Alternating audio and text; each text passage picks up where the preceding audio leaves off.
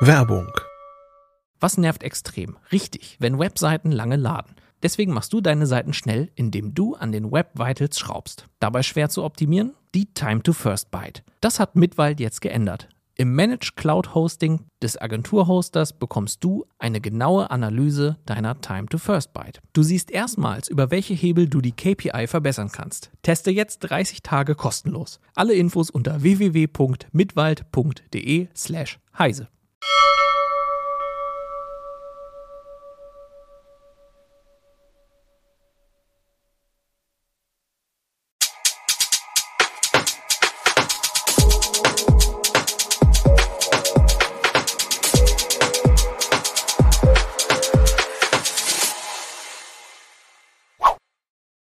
Hallo und herzlich willkommen zur Heise Show am Donnerstag, 16. Februar 2023.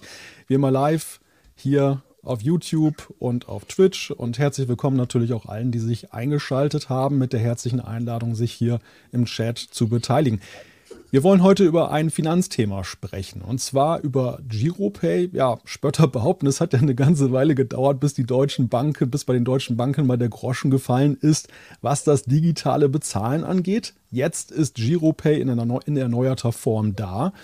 Und ja, dummerweise haben sich aber schon einige große Namen, wie zum Beispiel PayPal, dann ein großes Stück vom Kuchen abgeschnitten. Und es ist halt die Frage, ist da noch was übrig für Giropay? was kann der deutsche Dienst, was andere nicht können und hat das alles Aussicht auf Erfolg? Diese Fragen möchte ich gerne klären mit einem kompetenten Gesprächspartner und zwar Markus Mons von der CT. Grüß dich, Markus. Ja, moin. Schön, dass du dabei bist. Ja, ich musste gleich am Anfang die obligatorische Frage stellen, würdest du GiroPay eigentlich nutzen, wenn du dich nicht beruflich gerade damit auseinandersetzen musst? Also ja, wenn ich da ganz ehrlich bin, wahrscheinlich nicht also nachdem ich mich beruflich damit auseinandergesetzt habe, habe ich gedacht, ja, kann man gut machen. Also es gibt so Sachen wie Bahntickets zum Beispiel, die bezahle ich jetzt damit, aber ähm, ich weiß nicht, ob ich sonst darüber gestolpert wäre.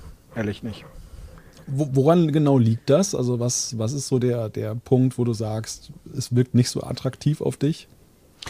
Ähm, es ist gar nicht so unattraktiv. Der Punkt ist eher, ähm, es ist nicht so bekannt. Und ähm, der Sektor, den es, äh, den es einnimmt, also es gibt Giropay ja, ähm, muss man dazu sagen, im Endeffekt schon, ähm, also Giropay, das neue Giropay setzt sich aus zwei Teilen zusammen. Einmal dem alten Giropay, ähm, was quasi eine, ähm, wie soll man sagen, begleitete Banküberweisung war.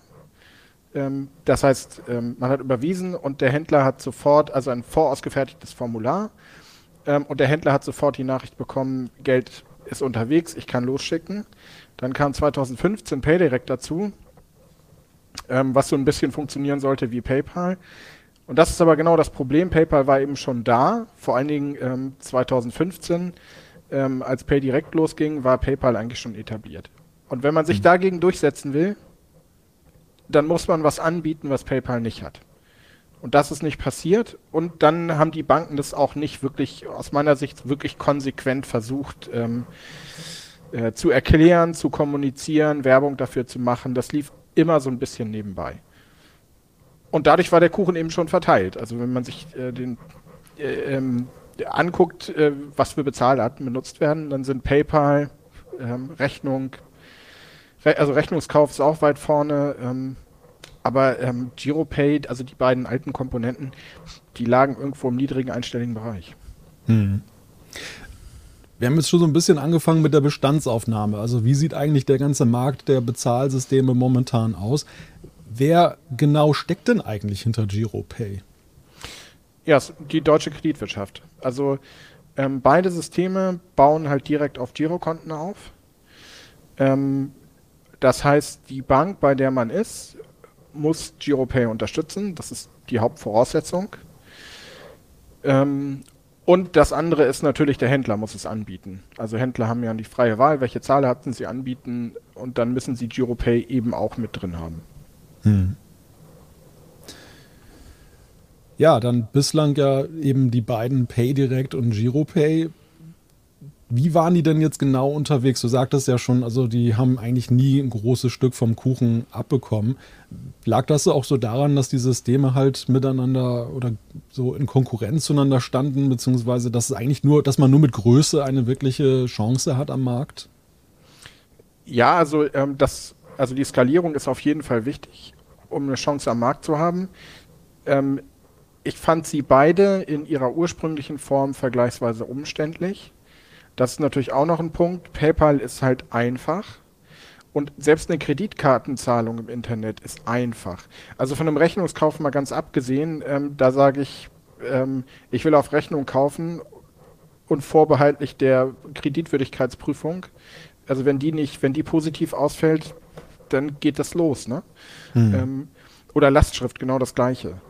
Ähm, das ist halt so, ähm, wenn du dich neu am Markt etablieren willst mit einer Bezahlart, dann musst du halt was bieten. Ähm, und da lohnt sich der europäische Vergleich übrigens dann. Ja. Jetzt haben wir ja gesagt, Giropay hat sich neu erfunden. Was genau ist denn da jetzt anders, außer dass da sich zwei zusammengetan haben? Ähm, ja, also zunächst mal interessanterweise, es gibt beide Bezahlarten so immer noch. Die sind jetzt halt zusammengelegt. Das heißt, wenn ich beim Händler auf Giropay klicke, dann kriege ich die Auswahl. Entweder mache ich es mit dem alten Überweisungssystem oder ich mache es mit dem System, was auf ähm, E-Mail-Adresse und Passwort beruht und gegebenenfalls einem zweiten Faktor, ähm, wie das ja zum Beispiel bei Kreditkarten und übrigens auch bei PayPal. PayPal muss ja auch mittlerweile öfter ja, durch eine Zwei-Faktor-Authentifizierung, wenn du irgendwas bezahlst. Ähm, und ähm, du hast dann die Auswahl, welches du nehmen willst. Ähm, es kommt noch eine dritte Sache dazu, das ist die digitale Girocard. Ähm, das ist allerdings erst im Anlaufen. Mhm. Welche, welche, Banken unterstützen das jetzt genau? Also wir haben jetzt ja auch gelesen in deinem Artikel, dass zum Beispiel Inc. da ausgestiegen ist aus der ganzen Sache. Sind die, sind die alle dabei oder sind zumindest relevante dabei? Ja, also zu Inc. muss man gleich mal äh, vorweg sagen, ähm, im, in der Printversion der CT ähm, ist die ING noch als äh, sozusagen vollwertig mit drin. Das ist ein bisschen unglücklich gelaufen. Wir haben das irgendwie kurz nach Druckschluss erfahren, dass die aussteigen. Ähm, der Hintergrund ist da, also es äh, ist parallel ein europäisches Bezahlsystem in der Entwicklung. Und äh, in Fachkreisen gibt es halt die klare Vermutung, dass, I, dass die ING dort ähm, ein System, was in Benelux genutzt wird, ähm, so ein bisschen forcieren will. Und dann macht es für die natürlich keinen Sinn, zwei Systeme zu haben. Deswegen sind sie ausgestiegen. Ähm, ansonsten, äh, die Sparkassen sind dabei, die Volks- und Raiffeisenbanken sind dabei, die Deutsche Bank ist dabei, Commerzbank und Comdirect sind dabei. Ähm, Habe ich jetzt noch irgendwen äh, Wichtiges für die Postbank ist auf jeden Fall dabei. Mhm. Ähm, also es sind schon große Player dabei. Ähm, wackelig ist Gerüchten zufolge auch die Hypovereinsbank. Und hinter der steht halt wiederum italienische Großbank, nämlich Unicredit. Was dann unweigerlicher zu dem Blick auf die europäische Situation führt. Du hast es ja schon einige Male angesprochen. Also wie passt denn oder wie, wie ist die Situation eigentlich in, in Europa insgesamt? Ich weiß nicht, hast du das eigentlich im Blick? Ich höre auch mal zum Beispiel von Schweizern, dass ja. die ja auch ähm, sehr stark mit alternativen Systemen unterwegs sind. Twint heißt das ja, glaube ich, dort in der Schweiz. Äh, wie, wie steht Deutschland da im, im europäischen Vergleich da? Also wenn ich es kurz machen soll, ähm, rückständig. Das ist genau, das ist genau der, der entscheidende Punkt auch ähm, das ist, also meine These ist, ähm, wenn du gewinnen willst gegen PayPal oder Kreditkarten oder andere, ähm, dann musst du was drin haben, was die nicht haben. PayPal hat ja zum Beispiel auch die Möglichkeit, dass du direkt dir Geld hin und her schickst. Ähm, das hat GiroPay prinzipiell auch. Du bist aber beschränkt auf das Adressbuch in deinem Handy. Mhm. Ähm, und in, ich kenne es jetzt vor allen Dingen aus Dänemark, das liegt jetzt einfach geografisch ein bisschen näher. Ähm, und ich bin da gerne unterwegs. Ähm, in Dänemark gibt es Mobile Pay und Mobile Pay funktioniert einfach auf Basis der Telefonnummer. Und die Telefonnummer muss nicht in meinem Adressbuch gespeichert sein, sondern ich kann an eine beliebige Handynummer Geld schicken. Ähm, es gibt auch Systeme, die dann, äh, also gibt da auch sowas wie, ein, äh, wie einen Käuferschutz beziehungsweise eine Absicherung. Ähm, also und der, das Gute daran ist, es kostet nicht so viel. Das ist bei PayPal eben der Nachteil, wenn ich sowas gewerblich nutze bei PayPal, dann wird das gleich richtig teuer. PayPal nimmt ähm, zwischen zweieinhalb und drei Prozent Gebühren plus einen Sockelbetrag von alt 35, neu 39 Cent. Und da sagen viele Händler natürlich, äh, also gerade so kleine Händler, nee, das ist mir zu teuer. Hm. Und das wäre eben eine Lücke, in die GiroPay vorstoßen könnte. Sie sagen eben, wir machen die Gebühren deutlich niedriger. Und dann ist das auch was für Flohmärkte, für, ähm, also Händ gar nicht nur Händler, sondern es geht um jeden, ähm, äh, ähm, jeden, im Grunde genommen jeden Verkauf, der nicht äh, so total unter Freunden stattfindet. Ja. Ähm, der kostet bei PayPal halt eine Menge Geld und ähm, wenn man das billiger macht, ähm, hätte und flexibler, dann hätte man dort auch einen Fuß in der Tür und hätte sozusagen aus meiner Sicht einen Schlüssel, um äh, ähm, ähm, ja, um das Ganze, also um dem Ganzen einen Mehrwert zu geben und etwas, was PayPal ebenso nicht hat. Einfach weil es hm. teuer ist. Also ich höre so ein bisschen heraus, es ist halt so das Henne-Ei-Problem, ne? dass man auch Akzeptanzstellen dann schaffen muss und dass es aber durchaus den Schlüssel gibt für die Akzeptanzstellen zu sagen, hey, das ist ja viel günstiger für euch, wenn ihr jetzt nicht auf PayPal setzt. Und äh, ja, so, was ich so höre, zum Beispiel aus der Schweiz, ist das ja auch so der Punkt, warum Twint zum Beispiel da überhaupt so funktioniert. Also teilweise arbeiten die ja echt mit Methoden, die jetzt ja gar nicht mehr so digital sind. Da werden irgendwelche QR-Codes ausgedruckt und auf dem Bauernhof dann irgendwie kann man da auch dann seinen Gemüseeinkauf damit bezahlen. Aber es ist halt einfach so, allein die Zahl der Akzeptanzstellen führt dann eben dazu, dass die Leute dann noch interessiert sind an, den Dienst, an dem Dienst. Genau, wenn ich damit überall bezahlen kann, dann nutze ich das auch anderswo. Das ist einfach so ein, äh, also darüber erzeugst du ja quasi so ein bisschen den, die Skalierung auch. Wenn, mhm. wenn du halt merkst, so damit kann ich mir ganz einfach Geld hin und her schicken, äh, hab auch nicht so ein Zwischenkonto wie bei PayPal. Das ist ja äh, auch noch ein Nachteil bei PayPal. Wenn das Geld bei mir ankommt bei PayPal, dann muss ich es erst selber auf mein Bankkonto runterbuchen. Was dann wieder zwei Tage dauert. Das Geld ist zwar sofort da. Ähm, mancher oder viele haben das sicherlich auch so, okay, dann ist das da geparkt und wenn ich das nächste Mal mit PayPal einkaufe, dann ist es eben da und wird davon abgezogen. Es gibt aber, denke ich, auch viele, die sagen, ich will das Geld auf mein Girokonto haben. Und diesen Umweg hat man zum Beispiel bei Twint oder MobilePay in Dänemark, in Schweden, ähm, Visum in Spanien, da hast du diesen Umweg dann halt nicht, sondern es landet direkt auf deinem Girokonto und zwar in Echtzeit. Mhm. Das ist auch noch so ein Punkt. Ähm, da tut sich die deutsche Kreditwirtschaft auch noch ein bisschen schwer tatsächlich. Ich würde mal kurz überleiten zu einigen Kommentaren und Fragen, die wir im Chat bekommen haben. Da ist dann zum Beispiel das Thema PayPal geht ja auch weltweit, alle anderen ja, ja nicht. Also dass nationalstaatliche oder selbst europäische Lösungen natürlich immer einen Nachteil haben. Wie schwer wiegt das deines Erachtens? Also muss, muss die Bezahlplattform zwangsweise eben auch international ein Player sein? Oder reicht für vieles nicht eigentlich dann auch aus, dass ich damit in meinem Land oder zumindest in Europa bezahlen kann? Ich denke, für das meiste reicht das aus, sonst ähm, wären ja ähm, Systeme wie die genannten jetzt, ne, ähm, Twint oder MobilePay, die wären ja nicht so erfolgreich. Und es ist ja mhm. nicht so, als wenn Schweizer oder denen jetzt nicht ähm, in der Welt herumreisen. Ähm, und dann, wenn die in der Welt herumreisen, dann nehmen die oder online im Ausland einkaufen, geht meistens auch die Kreditkarte. Also du hast eine, theoretisch auch eine Alternative zu PayPal. Ähm, ich glaube, dass fällt gar nicht so sehr ins Gewicht. Aber natürlich ist PayPal da praktisch. Und du kannst auch beides natürlich nebeneinander haben. Ne? Mhm. Ähm, ja, das eben. geht ja auch. Ja, genau. So wie man es ja heute letzten Endes ja auch macht, wenn man teilweise Auslandsreisen macht, hat, hat man manchmal andere Zahlungsmittel dabei als äh, das, was man jetzt im Inland da benutzt.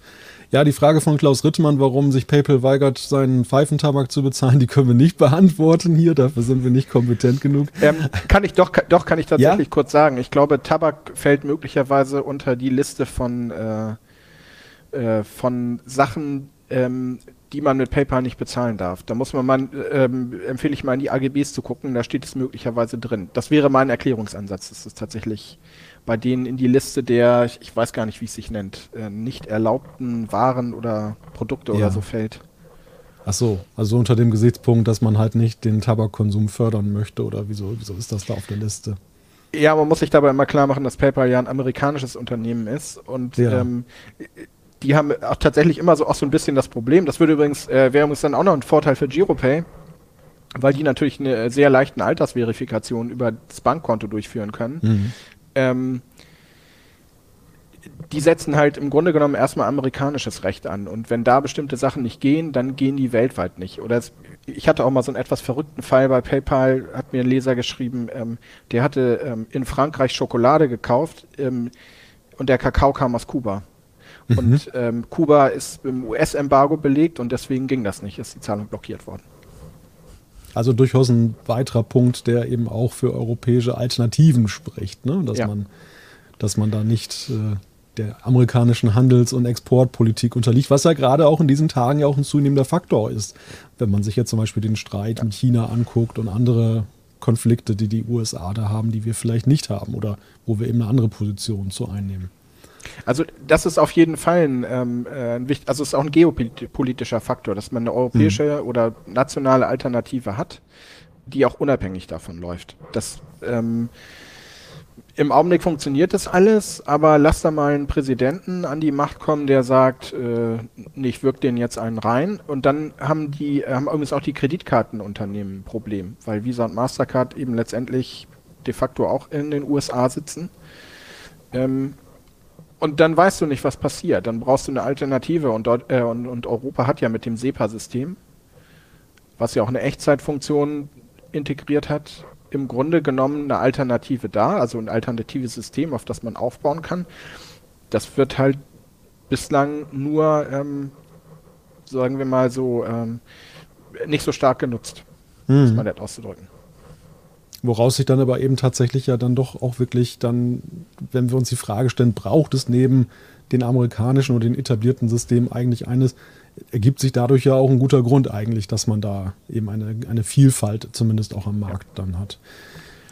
Dann, dann haben wir hier von Thomas Berg, ich glaube, das ist so ein kleiner Erfahrungsbericht äh, aus der Perspektive des Händlers. Äh, wir haben seit Jahren PayDirect im Angebot. Nachfrage liegt bei unter 1%. Mhm. Das, ja, das ist genau das, das, ist genau das Problem. Ähm, es wird nicht ähm, es wird nicht ausreichend promotet und es bietet, ähm, oder es ist zumindest lange nicht ausreichend promotet worden und es bietet ähm, eben nicht die Mehrwerte, äh, dass die Leute hingehen und sagen, ähm, ja, ich steige jetzt darauf um, das nutze ich jetzt öfter. Und dann, also es ist natürlich erstmal gut, dass die, das ist ja das, das Wichtige, ähm, dass, Giro, dass bei GiroPay jetzt die Bedienung deutlich einfacher geworden ist. Ähm, ich habe das im Artikel halt beschrieben und auch vielfach ausprobiert. Ich finde es mittlerweile mindestens auf einer Stufe mit PayPal. Du hast halt ruckzuck deine Zahlung abgewickelt. Ähm, und du weißt, es läuft halt direkt über dein Girokonto. Ähm, aber ja, PayPal ist halt etabliert. Die Leute sind es gewohnt, es ist eingespielt. Ähm, man braucht halt einen triftigen Grund zu wechseln. Ne? Mhm. Ja, gehen wir nochmal wieder zurück zu unseren Fragen äh, mit Blick jetzt auf Europa. Es gibt ja ein geplantes europäisches Bezahlsystem. Was, was genau hat es denn damit auf sich und inwieweit passen da Dienste wie GiroPay dann da rein? Ja, also es gibt die, ähm, also da muss man jetzt sozusagen zwei ähm, erwähnen. Ich fange mal an mit der European Payments Initiative, also der Europäischen Zahlungsverkehrsinitiative. Da geht es im äh, Grunde genommen darum, dass sich Banken zusammentun und ein System schaffen, was so ähnlich aussieht wie ähm, Twint oder MobilePay. Also jetzt äh, Schweiz oder Dänemark. Ähm, ursprünglich war mal geplant, dass man auch noch eine Karte zusammen rausgibt. Das wäre relativ teuer gewesen. Daraufhin sind diverse Banken, das ist ein Bankenkonsortium, was dahinter steckt, plus zwei große Zahlungsdienstleister. Ähm, und dann haben sich äh, eine Reihe von Banken zurückgezogen, gerade aus Spanien, weil die mit Bisum ein eigenes System aufgebaut haben. Ähm, und die haben gesagt, also Karte brauchen wir nicht.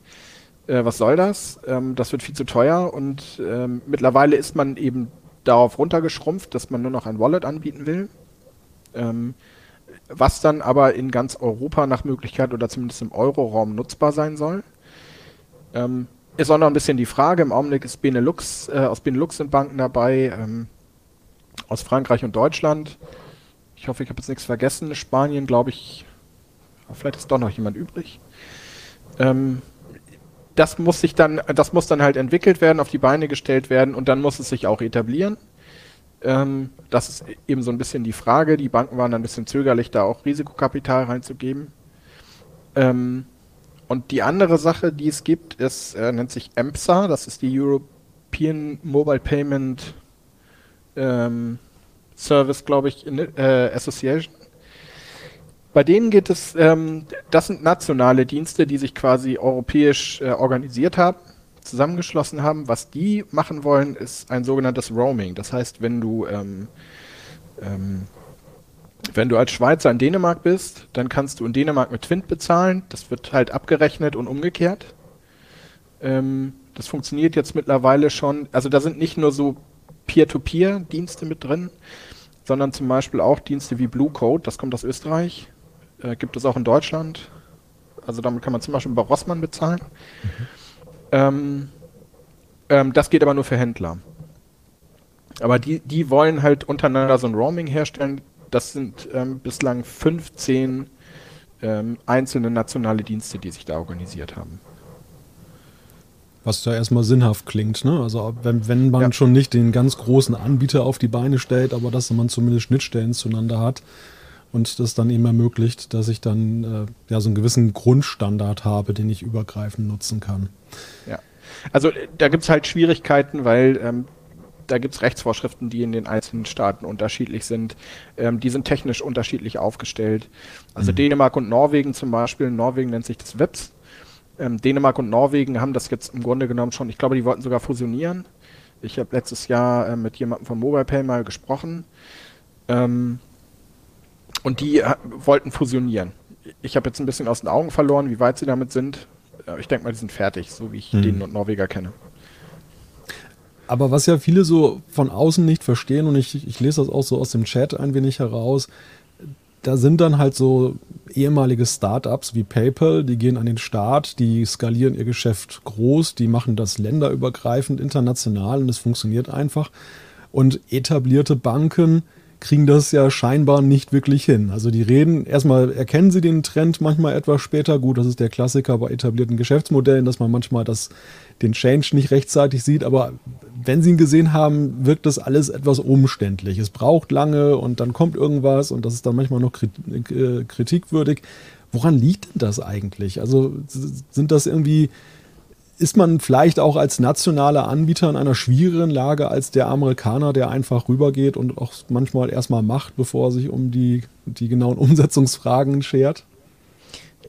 Ich, also meine These ist, dass das auch ganz stark mit der Größe und ähm, zusammenhängt. Ähm, übrigens auch in den USA. Etablierte Banken sind nicht ganz so risikoaffin. Je nachdem, wer dann auch dahinter steht. Ähm, die müssten halt in, ins Risiko gehen und auch ähm, in Kauf nehmen, dass sie in irgendwas Millionen, wenn nicht sogar Milliarden reinbuttern erstmal. Und dann funktioniert das nicht. Und dann müssen sie das Geld abschreiben. Und das ist für ein Startup, was Risikokapi Risikokapital einsammelt. Also das heißt, die Risikokapitalgeber wissen ja ganz genau, ähm, ähm, von zehn Unternehmen, in das sie investieren, schafft es eins am Ende wirklich äh, sich zu etablieren. Das heißt, ähm, die wissen, dass, dass da auch Kapital einfach verbrennt, beziehungsweise dann ähm, sich nicht auszahlt.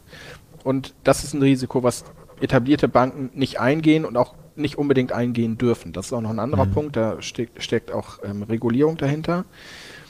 Ähm, das andere, was in Deutschland äh, so ein Punkt ist, ist, das ist zumindest meine Sicht, ähm, die Banken müssen halt zusammenarbeiten wenn sie sowas auf die Beine stellen wollen. Wenn jetzt nur die Sparkassen damit ankämen, ähm, dann funktioniert das nicht. Ich meine, die Sparkassen sind natürlich ein ziemlich etablierter Player. Ähm, und bei den Sparkassen ist dann aber gleichzeitig noch das Ding, das sind halt mehrere hundert Einzelsparkassen, die jeweils einzelne ähm, Kreditinstitute sind, für sich unabhängig. Ähm, bei denen muss man dann auch erstmal einen Konsens finden. Das ist bei den Volks- und Raiffeisenbanken übrigens genauso. Ähm, und dann hat man noch Privat, die Privatbanken in Deutschland. Und wenn du da einen Standard etablieren willst, den alle einhalten, den alle gut finden, und ähm, das ist schon mal grundsätzlich schwierig. Und dann hast du wahrscheinlich noch so ein Denken dabei, naja, ähm, das ist mein Vorteil, aber das ist auch der Vorteil meines Konkurrenten, dann will ich das nicht. Hm. Also so kommt es mir zumindest manchmal vor. Das ist jetzt Meinung, ne, ganz klar, aber ähm, ähm, da bin ich manchmal ein bisschen perplex, warum man da nicht einfach auch konsequenter, zielgerichteter zusammenarbeitet und solche Dinge dann einfach mal hinten anstellt und sagt, ähm, wir wollen ja auch was für den Kunden, für unsere Kunden tun. Hm. Ja, eben. Und sind ja noch weitere Namen im Spiel, die ja noch gar nicht so wirklich hierzulande jetzt dann mit allen Möglichkeiten des Bezahlen, digitalen Bezahlens aktiv geworden sind. Also namentlich jetzt mal so die Smartphone-Betriebssystemhersteller Google und Apple, die ja zwar Google Pay und Apple Pay am Start haben, aber zum Beispiel diese direkte Möglichkeit, dass man sich untereinander jetzt per iMessage, zum Beispiel bei Apple, dann Geld zusenden kann. Das haben wir hier ja noch gar nicht. Das hat Apple ja bislang eben, ich weiß gar nicht, ob das auch jenseits der USA schon nutzbar ist. Jetzt stehe ich ehrlich gesagt ein bisschen auf dem Schlauch. Ähm, hat Apple das tatsächlich in den USA schon, dass du dir über ein Message äh, Geld schicken kannst? Weil das natürlich auch immer, das ist immer so, ein Regul äh, so, ein, so, eine regulatorische Geschichte mhm. dann noch. Ähm, also als die äh, zweite europäische Zahlungsdienste-Richtlinie mit dem Open Banking ähm, 2018, 19, also dann so in die Gänge kam, ähm, da haben halt viele mich eingeschlossen gedacht, äh, okay, jetzt kommen die großen, die Big Techs und versuchen darüber halt Marktanteile an sich zu reißen. Dann hat sich aber herausgestellt, äh, das jedenfalls auch das, was ich dann aus der, ähm, aus der Community gehört habe, ähm, das wollen die eigentlich gar nicht so gern, weil wenn sie nämlich selber zum Zahlungsdienstleister werden, dann unterliegen sie plötzlich ganz einer ganz anderen behördlichen Aufsicht mhm. und müssen ganz anders zahlen und ähm, unternehmensinterner ähm, sozusagen rausrücken, äh, damit sie eben regulär auch geprüft werden können. Und das wollen die nicht, deswegen haben die eher mit anderen zusammengearbeitet. Deswegen ähm, sind sie auch, wenn man so will, ähm, tendenziell eher ein Vermittler und ähm, dadurch laufen sie regulatorisch unterm Radar, jetzt bei Apple Pay zum Beispiel oder auch bei mhm. Google Pay.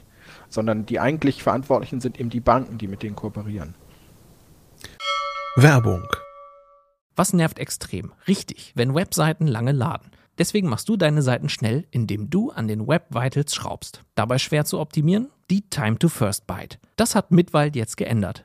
Im Managed Cloud Hosting des Agenturhosters bekommst du eine genaue Analyse deiner Time to First Byte. Du siehst erstmals, über welche Hebel du die KPI verbessern kannst. Teste jetzt 30 Tage kostenlos. Alle Infos unter www.mitwald.de/heise.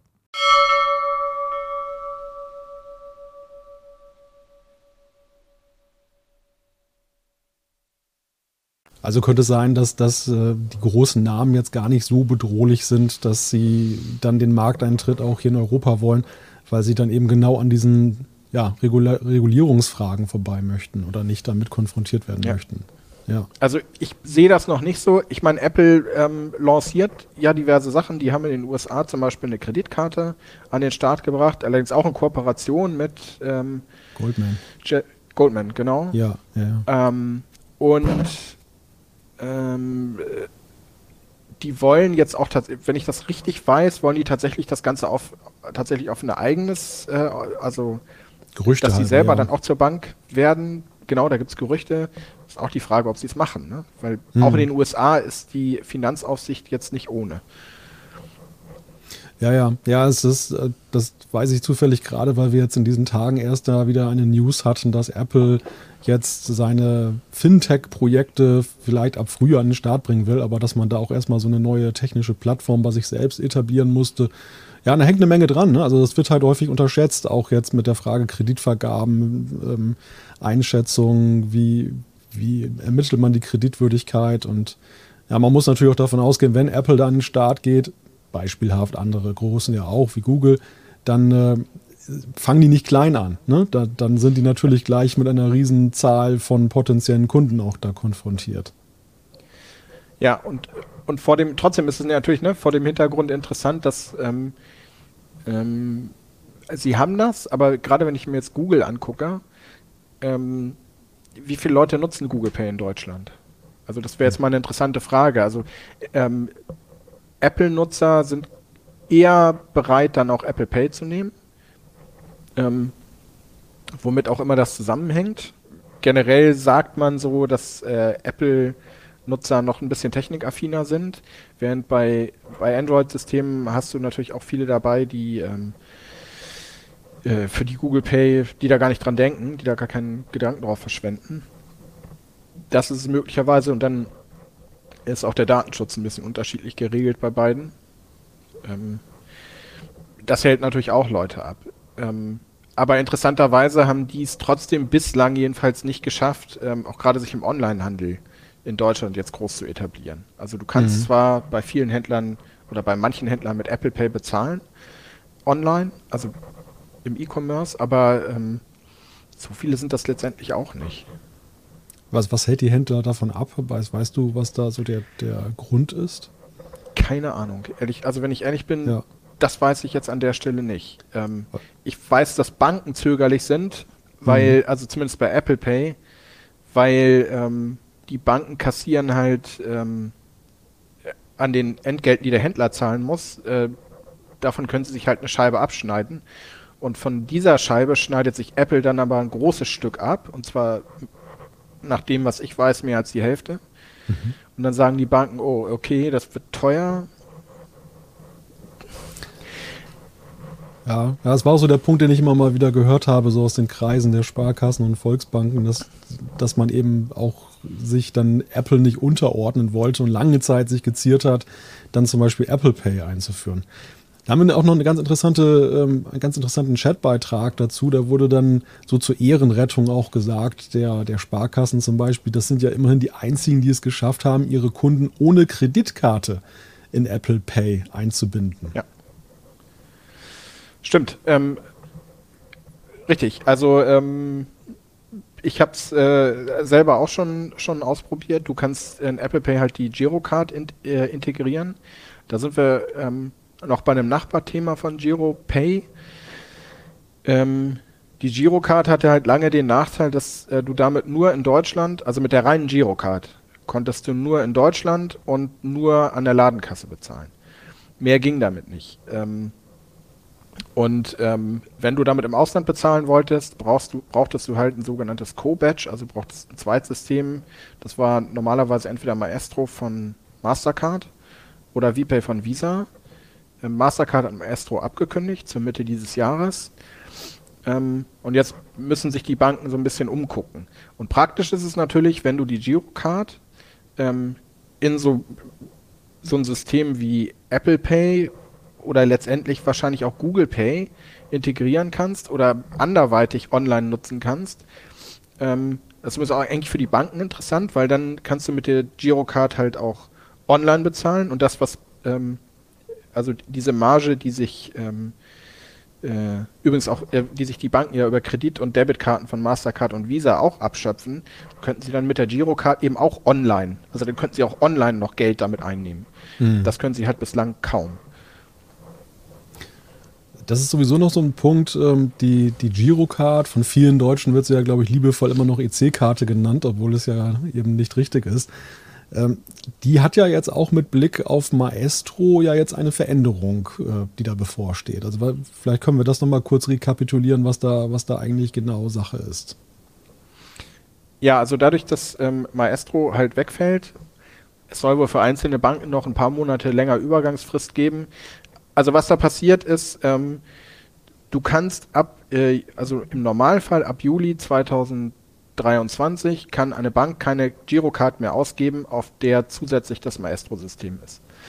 Ähm, bestehende Karten werden erstmal weiter unterstützt. Das Ganze läuft halt auch im Netzwerk von Mastercard. Also da sollte es auch bis zum Ablauf, also spätestens nach vier Jahren, wird eine Karte ja ausgetauscht. Ähm, da sollte es bis dahin weltweit auch keine Probleme geben. Du wirst damit weiter bezahlen können und du wirst damit weiter Geld am Automaten bekommen. Ähm, und jetzt müssen sich die deutschen Banken aber umgucken. Es gibt VPay von Visa. VPay funktioniert aber nur in Europa.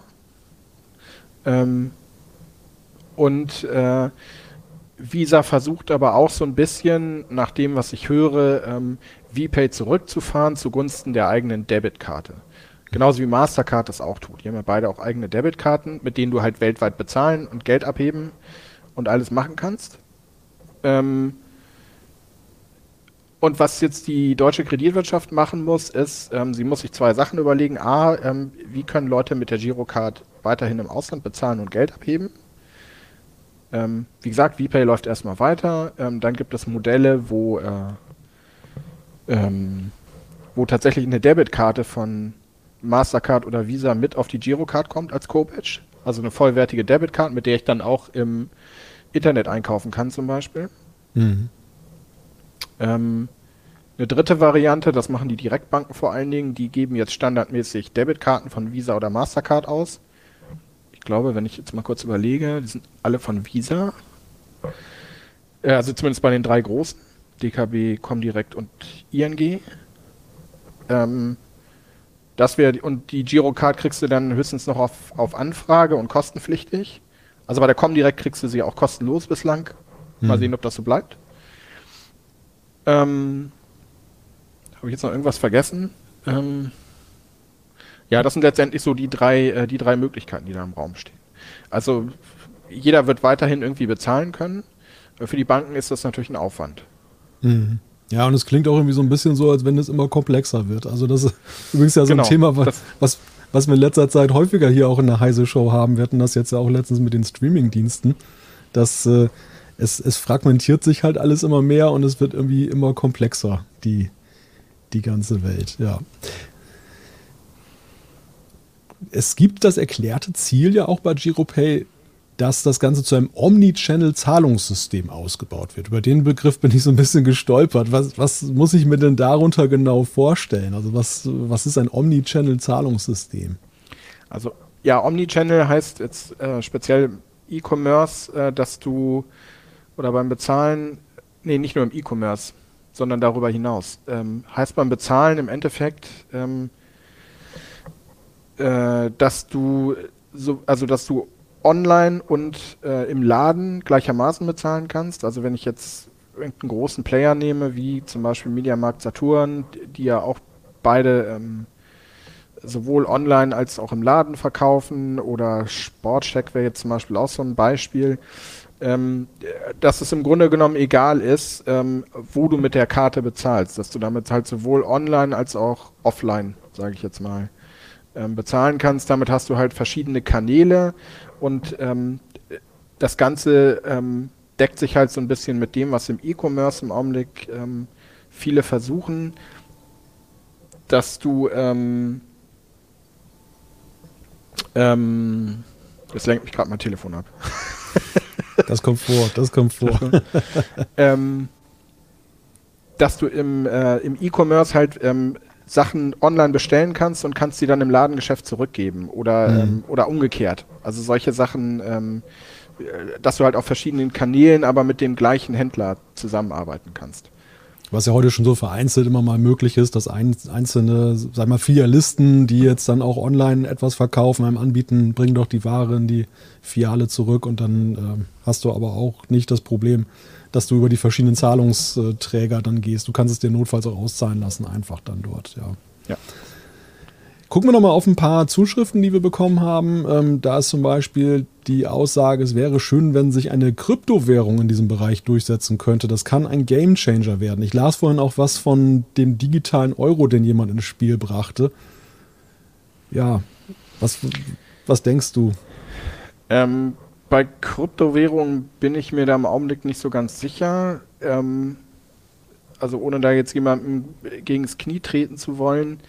Ähm, aber wenn ich jetzt die letzte ähm, ziemlich gute Erhebung der Bundesbank angucke, dann sind Kryptowährungen halt für deutlich über 90 Prozent der Leute nichts, zumindest im Augenblick nicht. Ähm, ob das dann eher abschreckt, was jetzt einfach durch ähm, das hat einfach schon irgendwie was, äh, was ausgelöst, ne? Dass äh, jetzt die ganzen Sache einmal, dass die, dass die Kurse so eingebrochen sind und das andere eben ähm, dass bestimmte Firmen auch ein ähm, bisschen dubios pleite gegangen sind. Keine Ahnung, ob das, äh, ob das jetzt tatsächlich so sinnvoll wäre, aus deren Sicht auf jeden Fall. Ähm, mhm. Digitaler Euro ist tatsächlich so ein Punkt, ähm, an den auch die europäische Bezahlinitiative andocken will. Ähm, das haben die tatsächlich auch auf dem Schirm. Also wenn der kommen sollte, die Frage ist ja auch immer noch wann. Mhm. 2025 war mal genannt worden, wenn alle grünes Licht geben und jetzt die Projektphase gut verläuft, sehe ich auch nicht so richtig, würde ich eher später verorten. Ähm, und ich würde auch sagen, erstmal sozusagen das Kontobasierte auf die Beine stellen und dann weiter gucken. Weil das ist eine Technologie, die man hat. Und das andere ist halt noch so ein bisschen Zukunftsmusik. Hm. Dann haben wir hier so einen kleinen Meinungsbeitrag bekommen. Meine Volksbank hat die sogenannte Echtzeitüberweisung neulich kostenpflichtig gemacht. Äh, das findet der, der Einsender total rückständig. Ja. Ja, würde ich, äh, würde ich tatsächlich zustimmen. Ähm, meine Volksbank zum Beispiel nicht. da ist es immer noch kostenlos. Ähm, das ist auch so ein ewiges, äh, also so ein, so ein, ewiges Streitthema. Die Banken haben halt einen gewissen ähm, Ressourcenaufwand gehabt, um die Echtzeitüberweisung einzurichten, weil, ähm, weil du halt bestimmte Dinge, die vorher so ähm, auf Tagesbasis abgearbeitet worden sind, ähm, müssen jetzt halt in Echtzeit passieren. Das heißt, sie mussten investieren und sie versuchen irgendwie sich das zurückzuholen. Ähm, ich halte das für schwierig, weil ähm, ja, ähm, wenn du das irgendwie durchsetzen willst und wenn sich darauf auch Systeme wie zum Beispiel ein Peer-to-Peer-Bezahlsystem aufstellen soll mhm. ähm, und du machst jede Zahlung kostenpflichtig, dann nutzt es halt keiner. Dann, ähm, dann bleibt es, wird es halt weiterhin eine Nebenrolle spielen.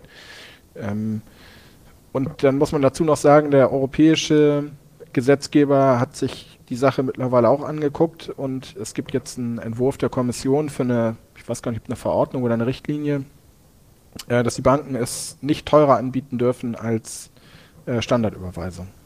Hm. Das wäre ja zumindest schon mal ein Fortschritt dann ja. auch für die Transparenz dann gegenüber den Kundinnen und Kunden. Ja, ein Punkt, der hier auch des Öfteren zur Sprache kam, jetzt mit Blick auf, äh, warum ist PayPal denn so erfolgreich, ist äh, der Punkt Kundenschutz, Käuferschutz. Ist das ein Faktor A und B, wie steht es da bei GiroPay und anderen? Also sehen die diesen Punkt auch oder wie reagieren die darauf?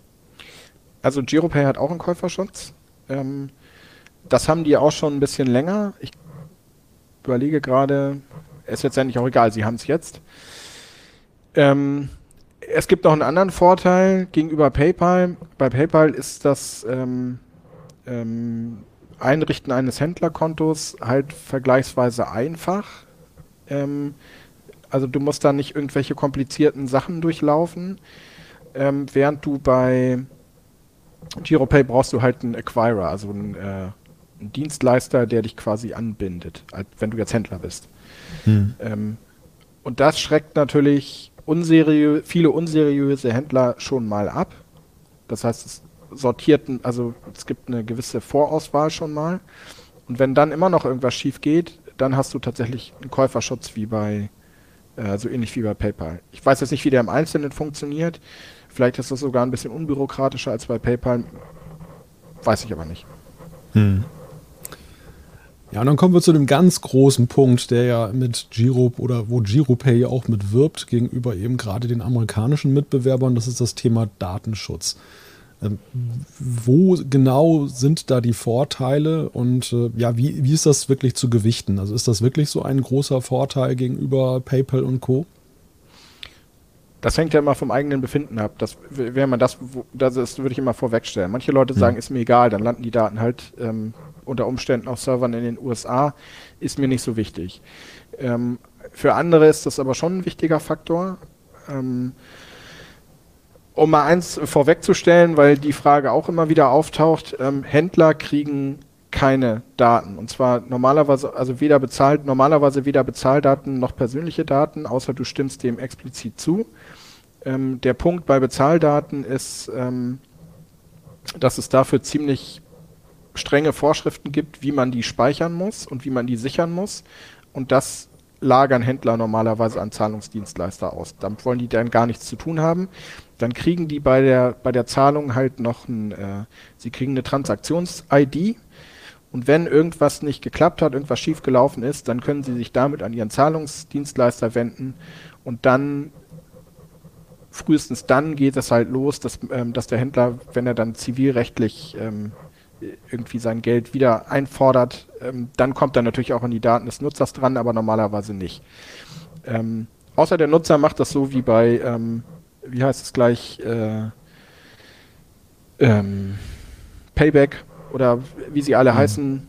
Wenn du sowas machst, dann kriegt der Händler deine Daten. Da, aber das machst du ja sozusagen bewusst.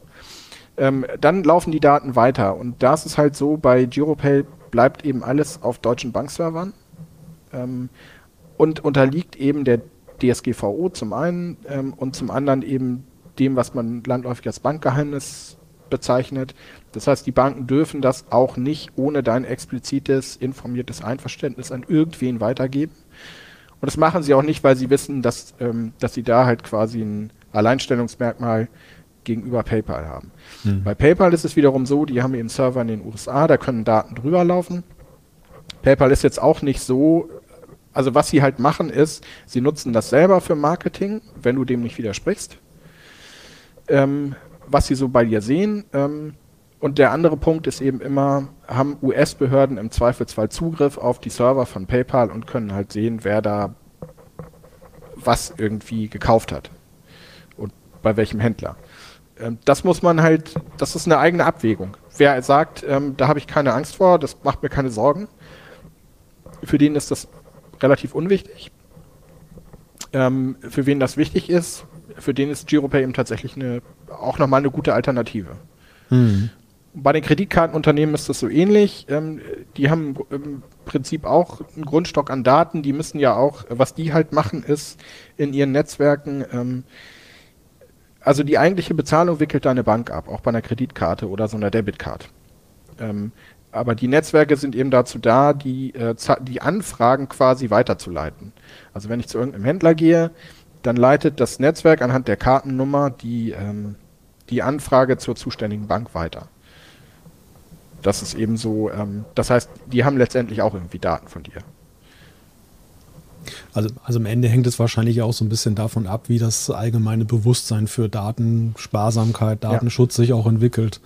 Äh, wie sich, ob das jetzt wirklich so ein großer Vorteil ist, den, den GiroPay ausspielen kann oder ob es letztendlich dann ja, ja, wohl oder übel eine Nische dann eher bleibt, ne? weil, weil die Leute halt sagen, ja, schön, aber kostenlose also, Rücksendung und so weiter ist mir doch wichtiger. Ich denke mir eben auch, also ähm, wenn GiroPay tatsächlich ähm, sich einen Vorteil raus erarbeiten will, der Leute rüberzieht von PayPal, speziell jetzt, ähm, dann müssen sie einfach noch mehr tun. Dann müssen sie vor allen Dingen ähm, Funktionen anbieten, ähm, ob, also die PayPal entweder gar nicht hat oder die ähm, gerade Händler nicht nutzen. Hm. Also klare Empfehlung an die Macher von GiroPay, was man da noch machen könnte. Ja. Und äh, ja. Also, also ich glaube, das haben die jetzt auch so ein bisschen begriffen. So hm. nach dem, was ich aus dem Markt höre, ähm, haben die auch ein bisschen begriffen, dass sie da jetzt am Ball bleiben müssen und dass sie nicht aufhören dürfen. Und ähm, weil sonst, ja, jetzt haben sie ein, äh, ein sehr einfach zu benutzendes Interface. Das ist schon mal schön. Das ist auf jeden Fall auch gut. Das haben wir auch sehr lobend äh, in unserem Artikel erwähnt. Aber sie können da nicht stehen bleiben. Gerade, also aus meiner Sicht, gerade im Bereich äh, Peer-to-Peer be be bezahlen, ähm, da sollte mehr kommen. Also wir gehen ein wenig hoffnungsfroh raus aus diesem kleinen Rundumblick auf das Thema GiroPay und behalten das auf jeden Fall im Auge. Und ja, wenn wir da feststellen, dass sich da etwas tut, dass es da Vermeldenswertes gibt, dann werden wir natürlich auch gerne hier nochmal in der Heise-Show wieder auf das Thema zurückkommen. Markus, ich sage danke. Äh, du hast uns so ein bisschen Licht in das Dunkel gebracht, dieser ganzen Zahlungssysteme und der vielen Entwicklungen, die es da in letzter Zeit gegeben hat. Herzlichen Dank natürlich auch an alle, die im Chat eifrig mitdiskutiert haben, auch untereinander mitdiskutiert haben. Das sind sehr lebendige Diskussionen über das Thema Zahlungssysteme gerade im Gange. Das war die Heise Show für diese Woche, für den 16. Februar 2023. Wir hören und sehen uns gerne wieder nächste Woche. Dann wieder wie immer live ab 12 Uhr am Donnerstag. Danke und bis dann. Tschüss. Tschüss.